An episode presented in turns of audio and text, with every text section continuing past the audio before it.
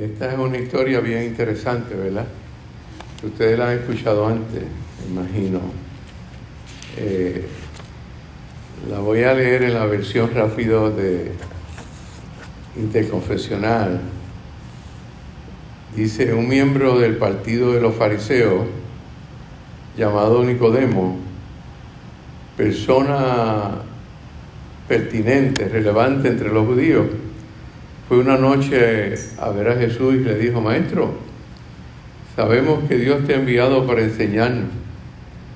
Nadie en efecto puede realizar los milagros, que tú haces si Dios no está con él. Jesús respondió, pues yo te aseguro que solo el que nazca de nuevo podrá alcanzar el reino de Dios.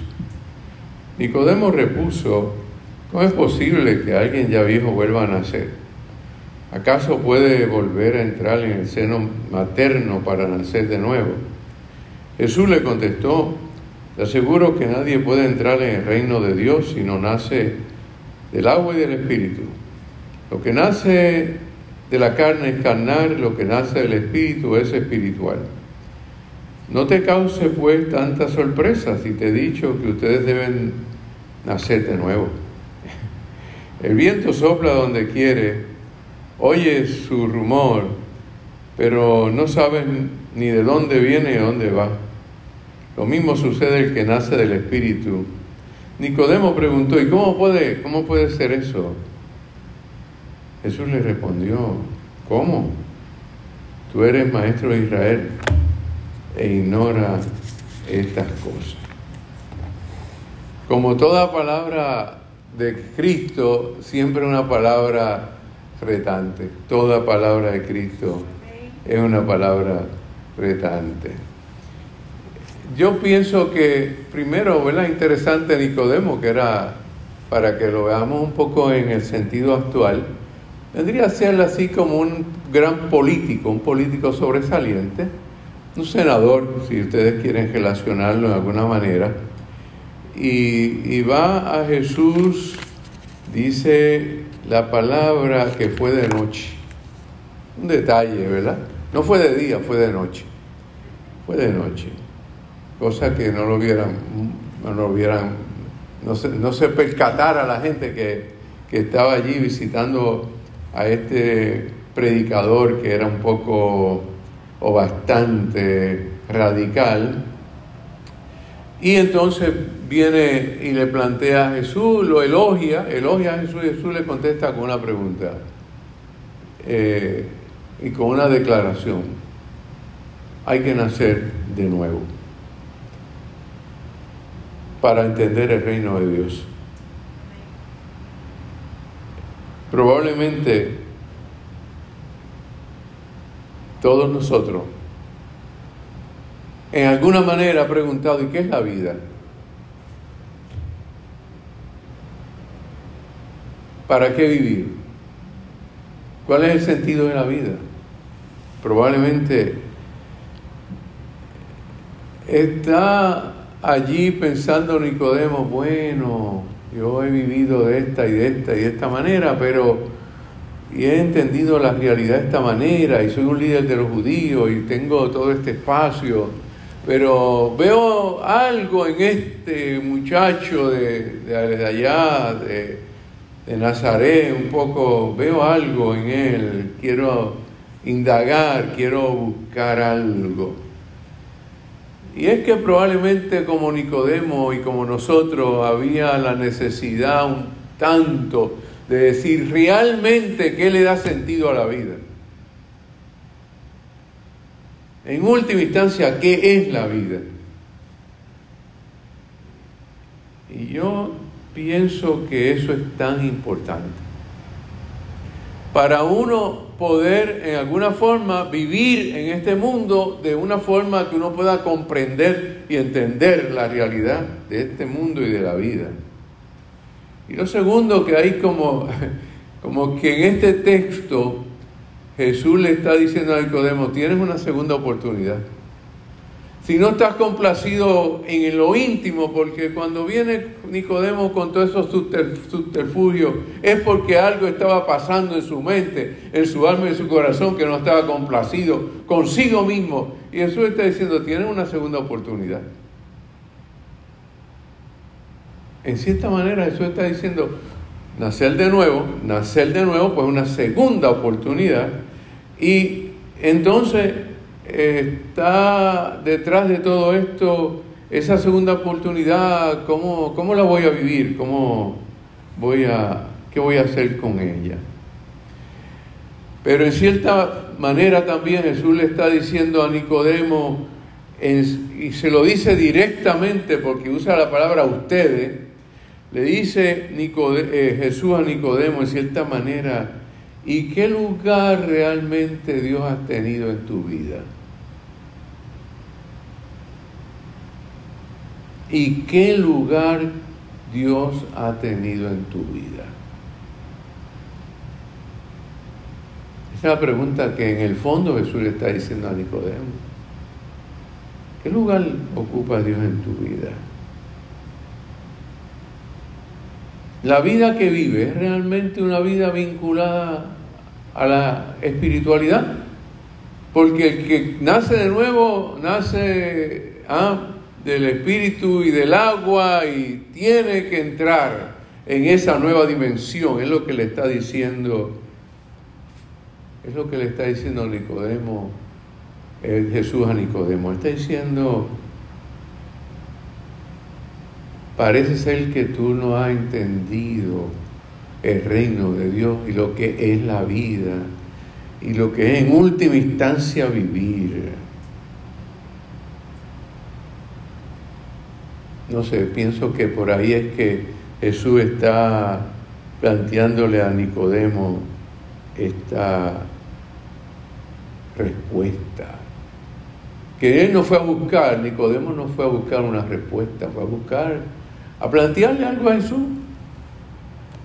Vean que el texto dice que eh, es, sabemos que Dios te ha enviado para enseñarnos, nadie en efecto puede realizar los milagros que tú haces si Dios no está con él. Y Jesús le respondió, pues te aseguro que el que no nazca de nuevo no podrá alcanzar el reino de Dios. Vean que Nicodemo elogió a Jesús y Jesús le contesta con una declaración. Tiene que nacer de nuevo. Y algunas veces es importante que nos den esa terapia eso se llama terapia, en el día de hoy, eso es terapia de realidad.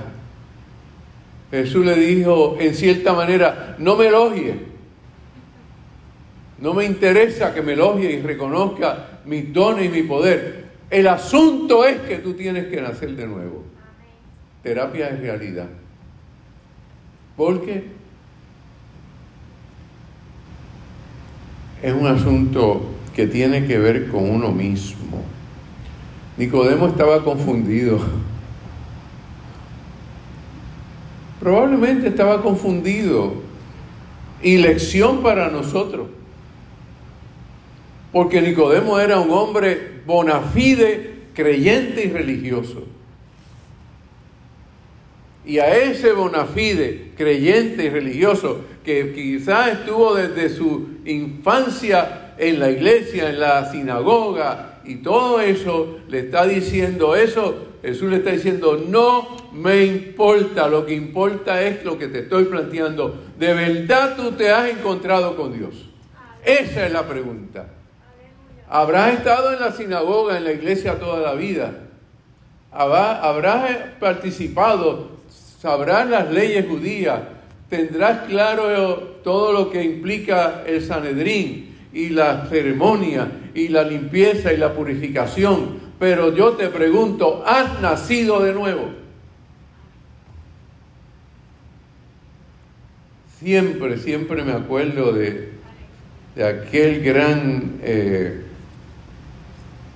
mensaje y conferencia que yo he compartido con ustedes cuando era preministerial, de aquel gran eh, pastor argentino que nos dio unas conferencias allá en Barranquita Y siempre me acuerdo que la primera él dijo, voy a hablar primero. Y lo que creo es que quienes primero tienen que ser evangelizados y los primeros que tienen que escuchar el Evangelio hoy son la gente de la iglesia. Son los que han estado en la iglesia, los que hemos estado en la iglesia. Por ahí es que hay que empezar. Y muchas veces pienso que en la historia de Nicodemo nos está hablando a nosotros. Jesús le está diciendo a Nicodemo, tienes que cambiar el rumbo, tienes que cambiar la ruta de vida. Y para nacer, y Nicodemo, que era como un poco así, judío muy práctico, le faltaba un poquito como de análisis, ¿verdad? Aprender análisis, analizar.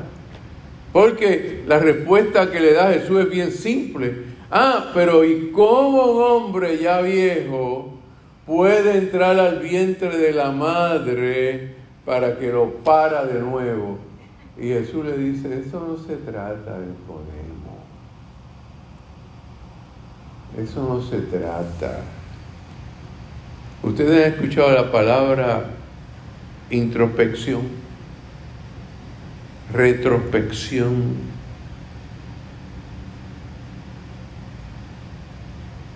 Tienes que nacer de nuevo, de lo alto. Tienes que entrar en ti mismo, en ti misma Nicodemo, tienes que sentarte a, profundizar en tu ser, en tu pensamiento, en tus emociones, en tu alma, en tu espiritualidad. Tienes que entrar de nuevo adentro de tu ser.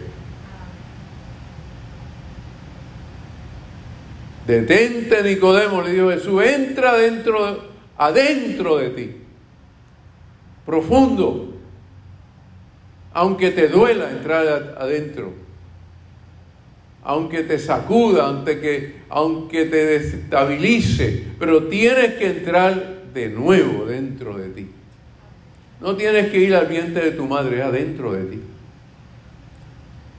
Y abrir el espacio para que el Dios de lo alto en su espíritu entre dentro de ti y te haga una nueva criatura. Y eso no quiere decir que vas a ser perfecto al otro día.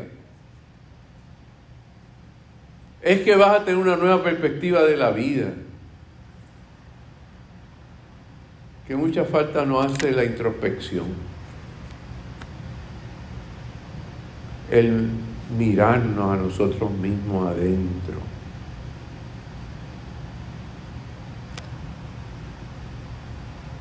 Esto se trata de transformación, de una nueva oportunidad de transformación.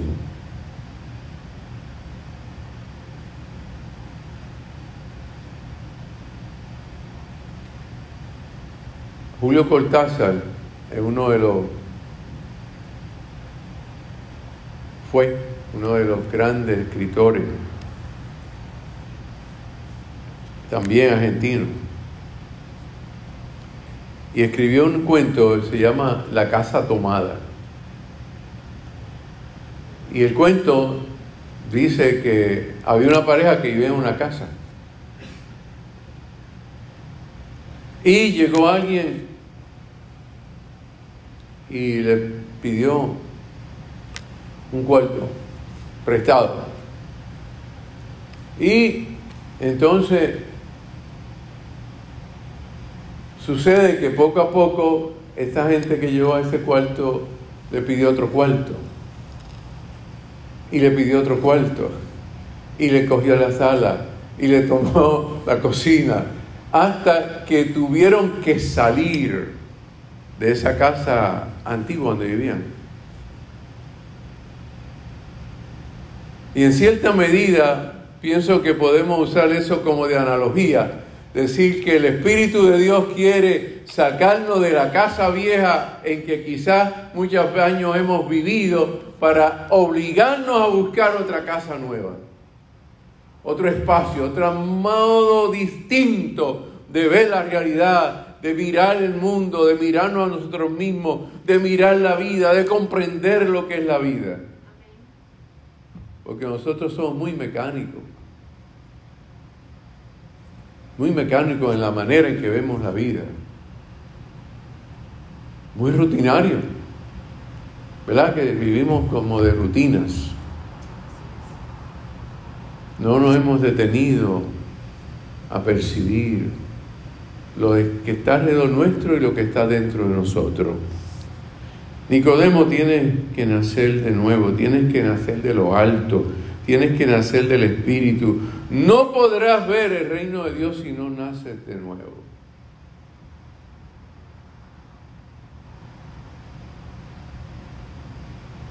Así que lo que le está diciendo Jesús a Nicodemo en el Evangelio de Juan, le está diciendo a Nicodemo y a sus amigos, porque vean que le dice, le dice aquí, no te cause pues tanta sorpresa si te he dicho que, y vean, subrayen ahí, ustedes, así que no solamente Nicodemo, ustedes deben nacer de nuevo. Óigame, Jesús le está diciendo a la plana mayor del judaísmo de su época, aquellos líderes religiosos destacados de su momento. Jesús le está diciendo a ellos tienen que nacer de nuevo. Podrán ser los líderes, podrán ser lo que son, pero tienes que nacer de nuevo. Tienen que explorar esa nueva oportunidad, renacer, remirar, rebuscar en sí mismo y encontrar allí la grandeza, la magnificencia del Dios de la vida. Y eso es competente con aquel texto que decía en segunda de Corintios, de modo que si alguno está en Cristo, nueva criatura es. Las cosas viejas pasaron. Yo sé que algunas veces tenemos flashback en español, ¿verdad? Español puertorriqueño. Tenemos esos viajes al pasado. Pero el texto nos dice que cuando nos encontramos con Cristo debemos haber desarrollado una capacidad, un poder de ir pasando la página, como dicen ustedes, como decimos nosotros, ir cerrando la puerta las cosas viejas pasaron, aquí, he aquí todas son hechas nuevas.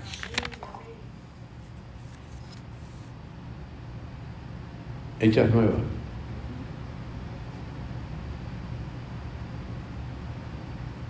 Lo que quiere decir el texto es que eh,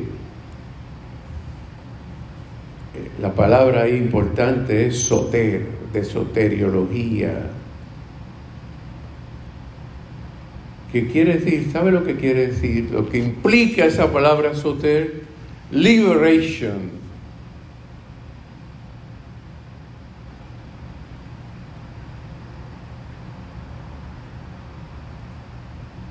Quiere decir seguridad contra el peligro.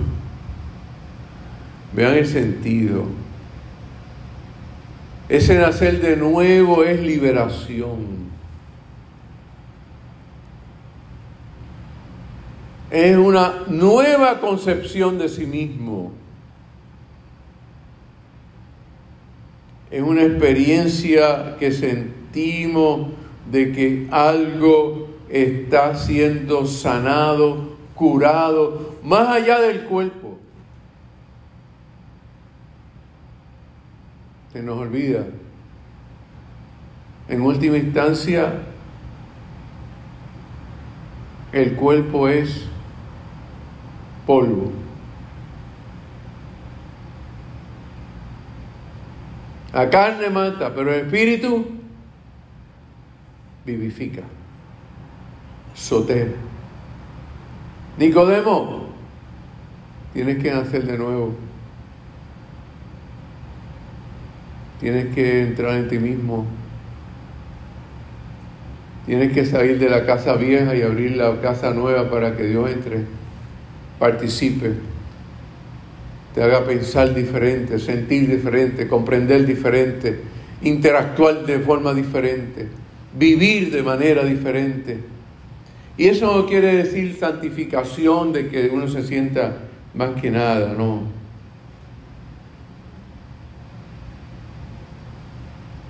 La letra mata, pero el espíritu vivifica.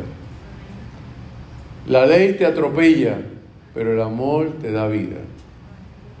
Y Dios es un Dios de vida y vida en abundancia. Así que hoy concluimos la semana de misiones. Hoy concluimos la semana de misiones y lo que estamos diciendo es que en última instancia la misión, las misiones son en última instancia propiciar, promover esa experiencia en el pueblo, en el mundo, en la iglesia, fuera de la iglesia, esa experiencia de nacer de nuevo y encontrarle sentido nuevo a la vida, a pesar de todas las divergencias y circunstancias retantes que podamos encontrar en el camino. Si le damos ese espacio a Dios, si le damos ese espacio a Dios, y es lo que Jesús le está diciendo a Nicodemo, dale ese espacio a Dios. Para que Dios entre en la casa, en la casa. Porque Dios quiere sacarte de la casa vieja. Suena fuerte, ¿verdad? Dios quiere sacarte de la casa vieja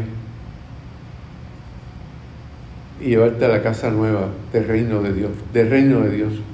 No del reino de Collazo, ni de Blanca, ni de Manuel, ni de Francisco, ni de Harley, ni de Janel, la casa nueva de Jesús de Nazaret, el reino de Dios y su justicia. Proclamemos, promocionemos, y esa es la misión, esas son las misiones, proclamar el reino de Dios y su justicia. Y termino con aquella pregunta, ¿verdad que Jesús era genial? Me imagino que Nicodemo dijo, en puertorriqueño, voy a usar una palabra que no, no es una mala palabra, pero yo imagino que Nicodemo, en Puerto, si era puertorriqueño Nicodemo, habría dicho, qué chabón tú eres Jesús.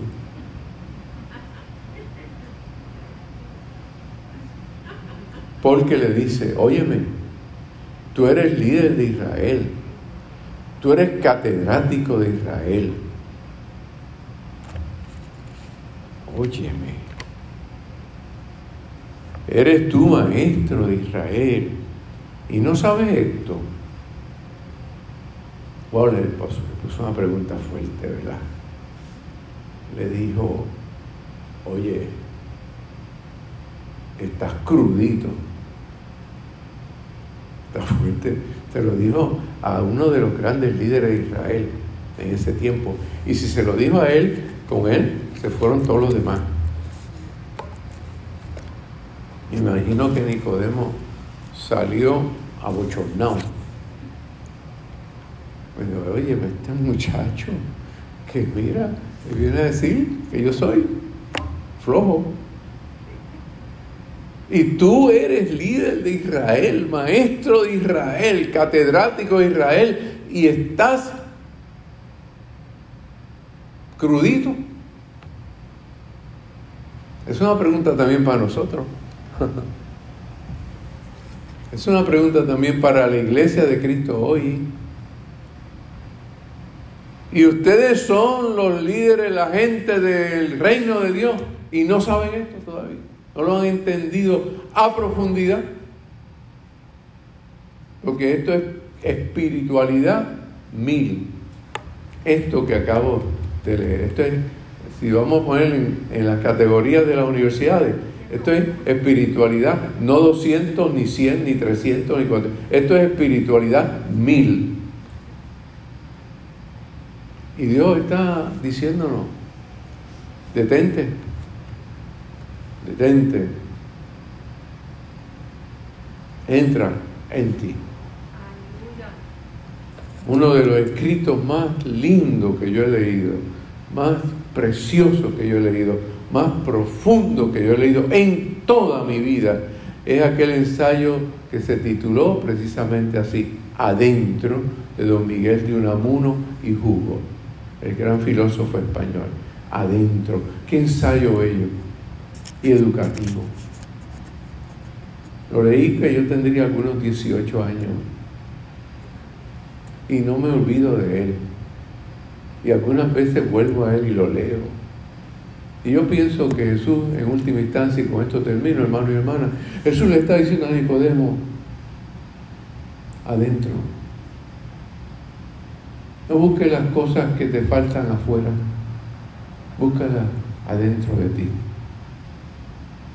Y de adentro de ti deja que entre el Espíritu de Dios, el auténtico Espíritu de Dios, no el de la religión, el Espíritu al que Dios impartió a Cristo Jesús, Redentor y Liberador nuestro, adentro.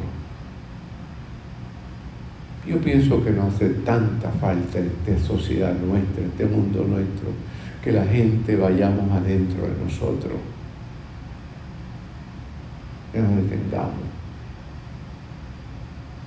nos visitemos a nosotros. Y ahí encontraremos ese nuevo nacimiento. Amén. Amén. Hoy es el, el tercer domingo de Adviento, según el calendario de la iglesia, es y quiero comenzar quizás más que predicación y quizá un poco conversar eh, desde, desde mi punto de partida. A ustedes pregunto, ¿le ha sucedido este año algún momento que les ha causado tristeza y pena? ¿Le ha sucedido algo este año que le ha dado algún nivel de sufrimiento? ¿Alguna situación crítica? ¿A quién, a quién no de nosotros, verdad? ¿A quién no de nosotros? El texto que hoy hablamos y el día de hoy, tercer domingo de Adviento, su palabra clave es la alegría. La alegría. Imagine usted en medio de las circunstancias adversas, difíciles, críticas, tristes, penosas, Este texto de Isaías nos resulta muy, muy alentador, muy alentador. Porque le habla al pueblo que andaba en tinieblas, que estaba en un tiempo crítico, difícil, incierto en un mundo como que ha perdido la cabeza, en el sentido de la prudencia.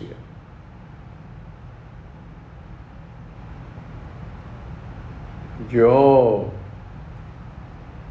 ustedes observan el nacimiento y damos gracias a Francisco por el nacimiento que nos creó. Gracias Francisco. Bueno, gracias a todos y a todas que colaboraron el jueves.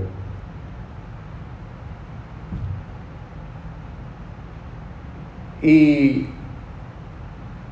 me hizo pensar esta mañana cuando llegué y miré el nacimiento, contrastarlo con una imagen que vi anoche así de pasada en el internet, del Estadio Azteca. El Estadio Azteca estaba una multitud increíble para escuchar a Bad Bunny. Y puedo entender el fenómeno, yo lo llamo fenómeno Bad Bunny. Sé por qué, yo entiendo que sé por qué eso es así. Pero me hace pensar en lo que dice este texto, el problema del pueblo que anda en oscuridad y en tiniebla. Pero entonces, este poema de Isaías, que alude al nacimiento de un príncipe y que contrasta fuertemente con el capítulo que le antecede, el capítulo 8, y entonces encontramos ese sentido, esa clave porque la clave de este texto es la alegría. ¿Y cómo preguntarnos, cómo cantar, como decía el profeta al pueblo de Israel? ¿Cómo cantar en tierra ajena? ¿Cómo cantar en medio de un mundo triste y penoso? ¿Cómo cantar en medio de la tragedia, de la enfermedad, de la angustia, de la inseguridad espiritual, emocional? ¿Cómo vivir la alegría de la Navidad en medio de tantas dificultades y conflictos? ¿Verdad que es una pregunta que uno se plantea? Y lo que le está diciendo el profeta al pueblo que está en crisis, a la gente que está en medio de la pena, de la inseguridad, de la incertidumbre, de la desconfianza, de la insensatez, está diciendo ese pueblo, pero no siempre habrá oscuridad. Esa es la clave. No siempre habrá oscuridad.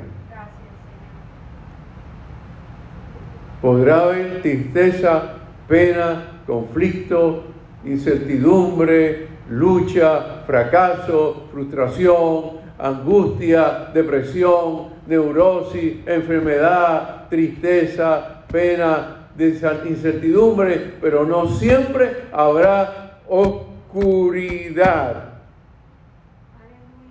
Qué tremendo el profeta, ¿verdad? De la crisis, del cataclismo, en algún momento Dios obra armonía. Pero la alegría no es una experiencia donde uno debe pensar que todo siempre va a estar nítido y perfecto. La alegría en Cristo es aún en medio de las grandes luchas de la vida, la alegría sale de la esperanza, de las posibilidades de cómo Dios obra siempre en el mundo. Probablemente no la vemos de inmediato, pero Dios está abriendo camino hacia la alegría. Y la alegría, en cierta manera, entonces es como una protesta, es algo subversivo, porque es sentir y buscar y disfrutar la alegría que surge del modelo de Cristo que nace en Belén de Judea, que nos está diciendo, aún en medio de la tristeza y de la angustia y de la desavenencia y de la pobreza del pesebre, aún allí brilla la estrella de Belén. Aún allí brilla la estrella de Belén. Aún allí se escucha el canto de los ángeles. En medio del pesebre, de la miseria, y no es que justifiquemos la miseria, pero estamos diciendo eh, las claves, los, símbolos, es que eh, la Navidad es una experiencia que nos ayuda a transformarnos, que nos invita a transformarnos, que nos propicia a transformarnos. Por eso dice el texto, pero no siempre habrá oscuridad. No siempre habrá oscuridad. porque es que un niño no es nacido.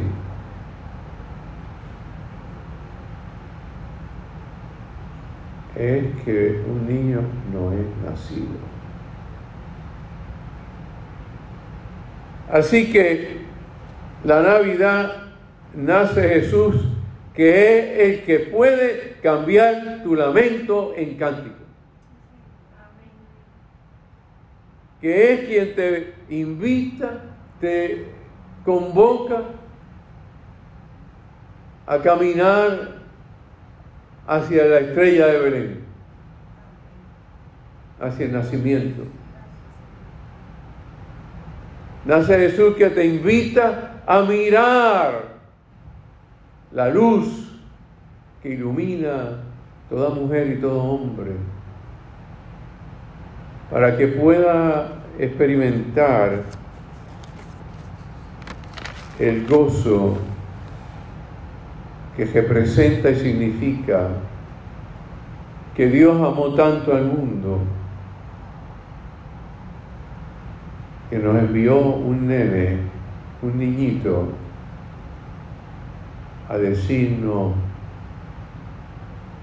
en medio de las grandes dificultades, aún cántale a Dios. Aún en medio de los grandes problemas del mundo, cántale a Dios. Es interesante que dice que este asunto es una luz que resplandece para los que vivían en sombra de muerte.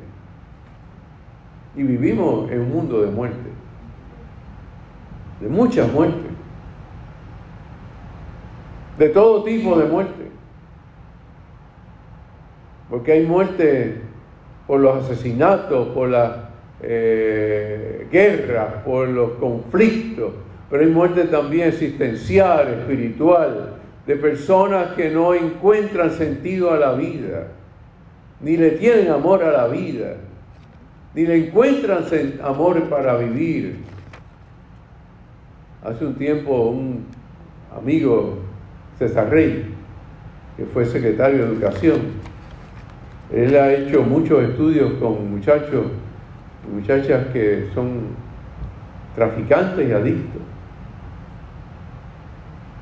Y César Rey ha hecho esos estudios, esas entrevistas, y encontró que muchos de esos jóvenes de 18, 19, 17, 20 años, él le pregunta, bueno, ¿y tú no te preocupas morir, no?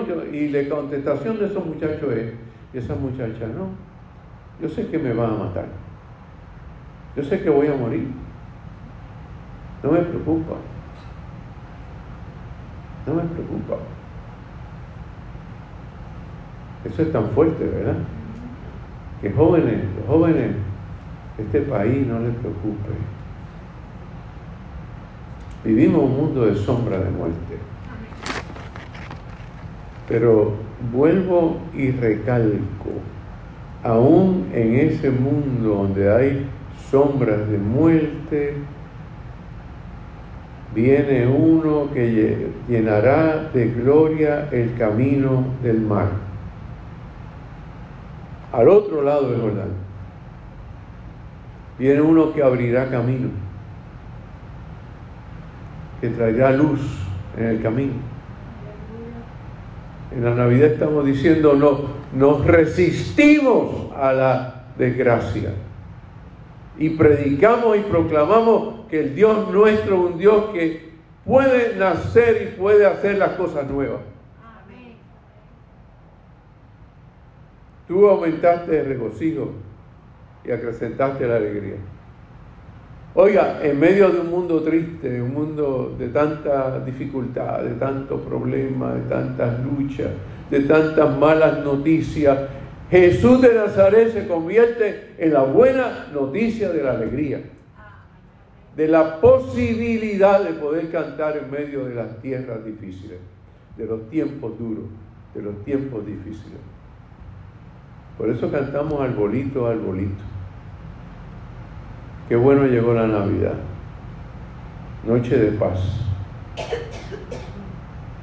Por eso cantamos, por eso decimos que es posible la alegría,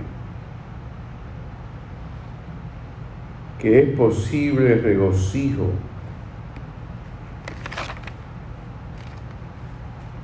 Es tremenda esta experiencia, este texto, porque lo que está diciendo Isaías al pueblo, mira, yo sé que hay oscuridad,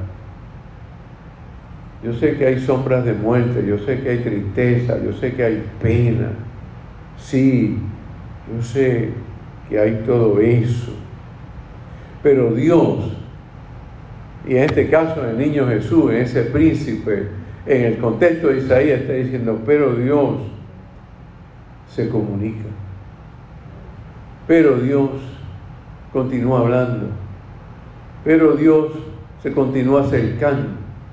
Pero Dios se continúa, eh, continúa caminando. Pero Dios continúa hablando. Pero Dios continúa consolando pero Dios continúa sanando, restaurando, dando luz en medio del mundo. Así que Dios es el Dios que en el niño Jesús viene a darnos una idea de las nuevas posibilidades de que no todo está perdido, de que no todo está acabado. El niño Jesús nos viene a decir, pero en el amor de Dios viene a decir, I know.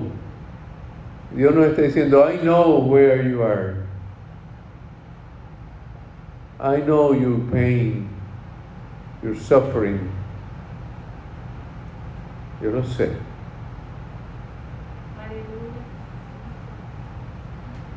Pero no habrá siempre oscuridad. No habrá siempre sufrimiento. Porque Dios es el Dios que se acerca.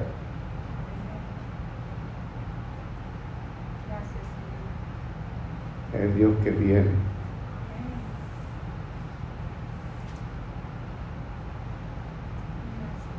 Es el Dios que visita. Francisco es Dios que visita. A la gente se le ocurrió decir que es rey, pero no es ningún rey. Es humilde, sencillo. Es el Dios que llega a Eva a tomar el café contigo.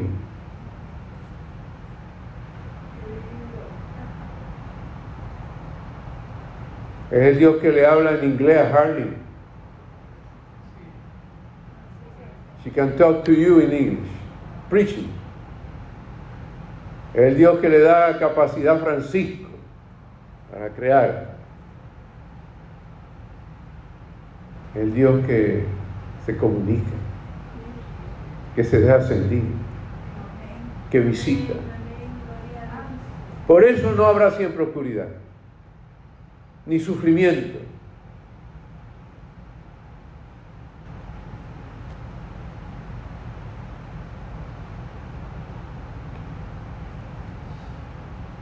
A un gran filósofo alemán, Heidegger, le hicieron una entrevista.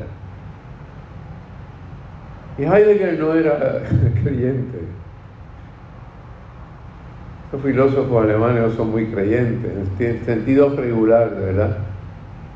Yo creo que son, creen más en Dios de lo que uno piensa y de lo que ellos piensan. Y le preguntan a ese gran sabio, un hombre brillante, profundo, le preguntan, le hacen una entrevista a Heidegger y al final el entrevistador le dice, bueno, que usted cree que porque estaban hablando del mundo, de la crisis del mundo después de la Alemania nazi y todo eso. Y a ese gran hombre que supuestamente es ateo, que supuestamente dice, le pregunta, ¿y qué usted cree? ¿Cómo se puede trabajar esto? ¿Cómo puede mejorar todo esto? ¿Cómo puede el mundo caminar? Y él contesta, bueno, necesitamos algún Dios que lo arregle. Vean que no dijo Jesús ni nada de eso, fue un filósofo alemán, imagínense. Pero no esperaba, yo estoy seguro que el entrevistador ni nadie esperaba que Heidegger dijera, necesitamos a un Dios que lo arregle. Estoy con Él. Estoy con Él. El pueblo que andaba en tinieblas, el mundo, Puerto Rico, vio una gran luz. Vio luz al final del camino. Y la luz resplandeció para los que vivían en un país de sombra de muerte. Mire a ver si eso no se aplica a Puerto Rico. Tú aumentaste el regocijo. Tú aumentaste el regocijo.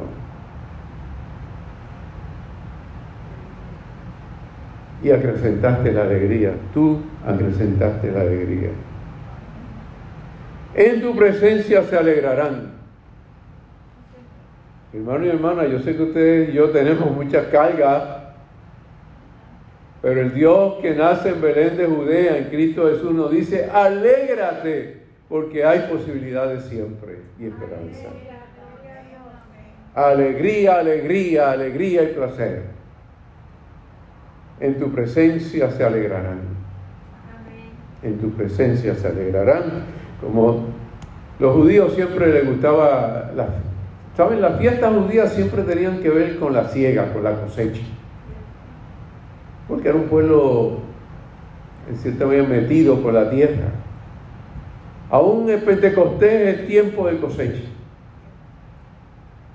Se alegrarán como cuando ciegan la cosecha cuando recogen los frutos. Lo que hemos vivido en el campo, da gusto cuando uno siembra y luego recoge los frutos, los plátanos, los guineos. Quizá alguno de ustedes alguna vez ha sembrado una mata de gandul. Mata de gandul.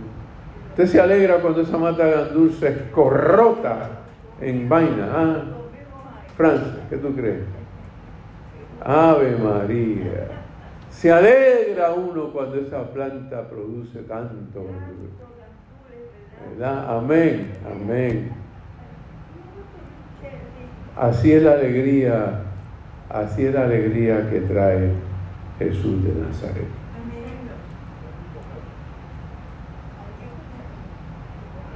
Un día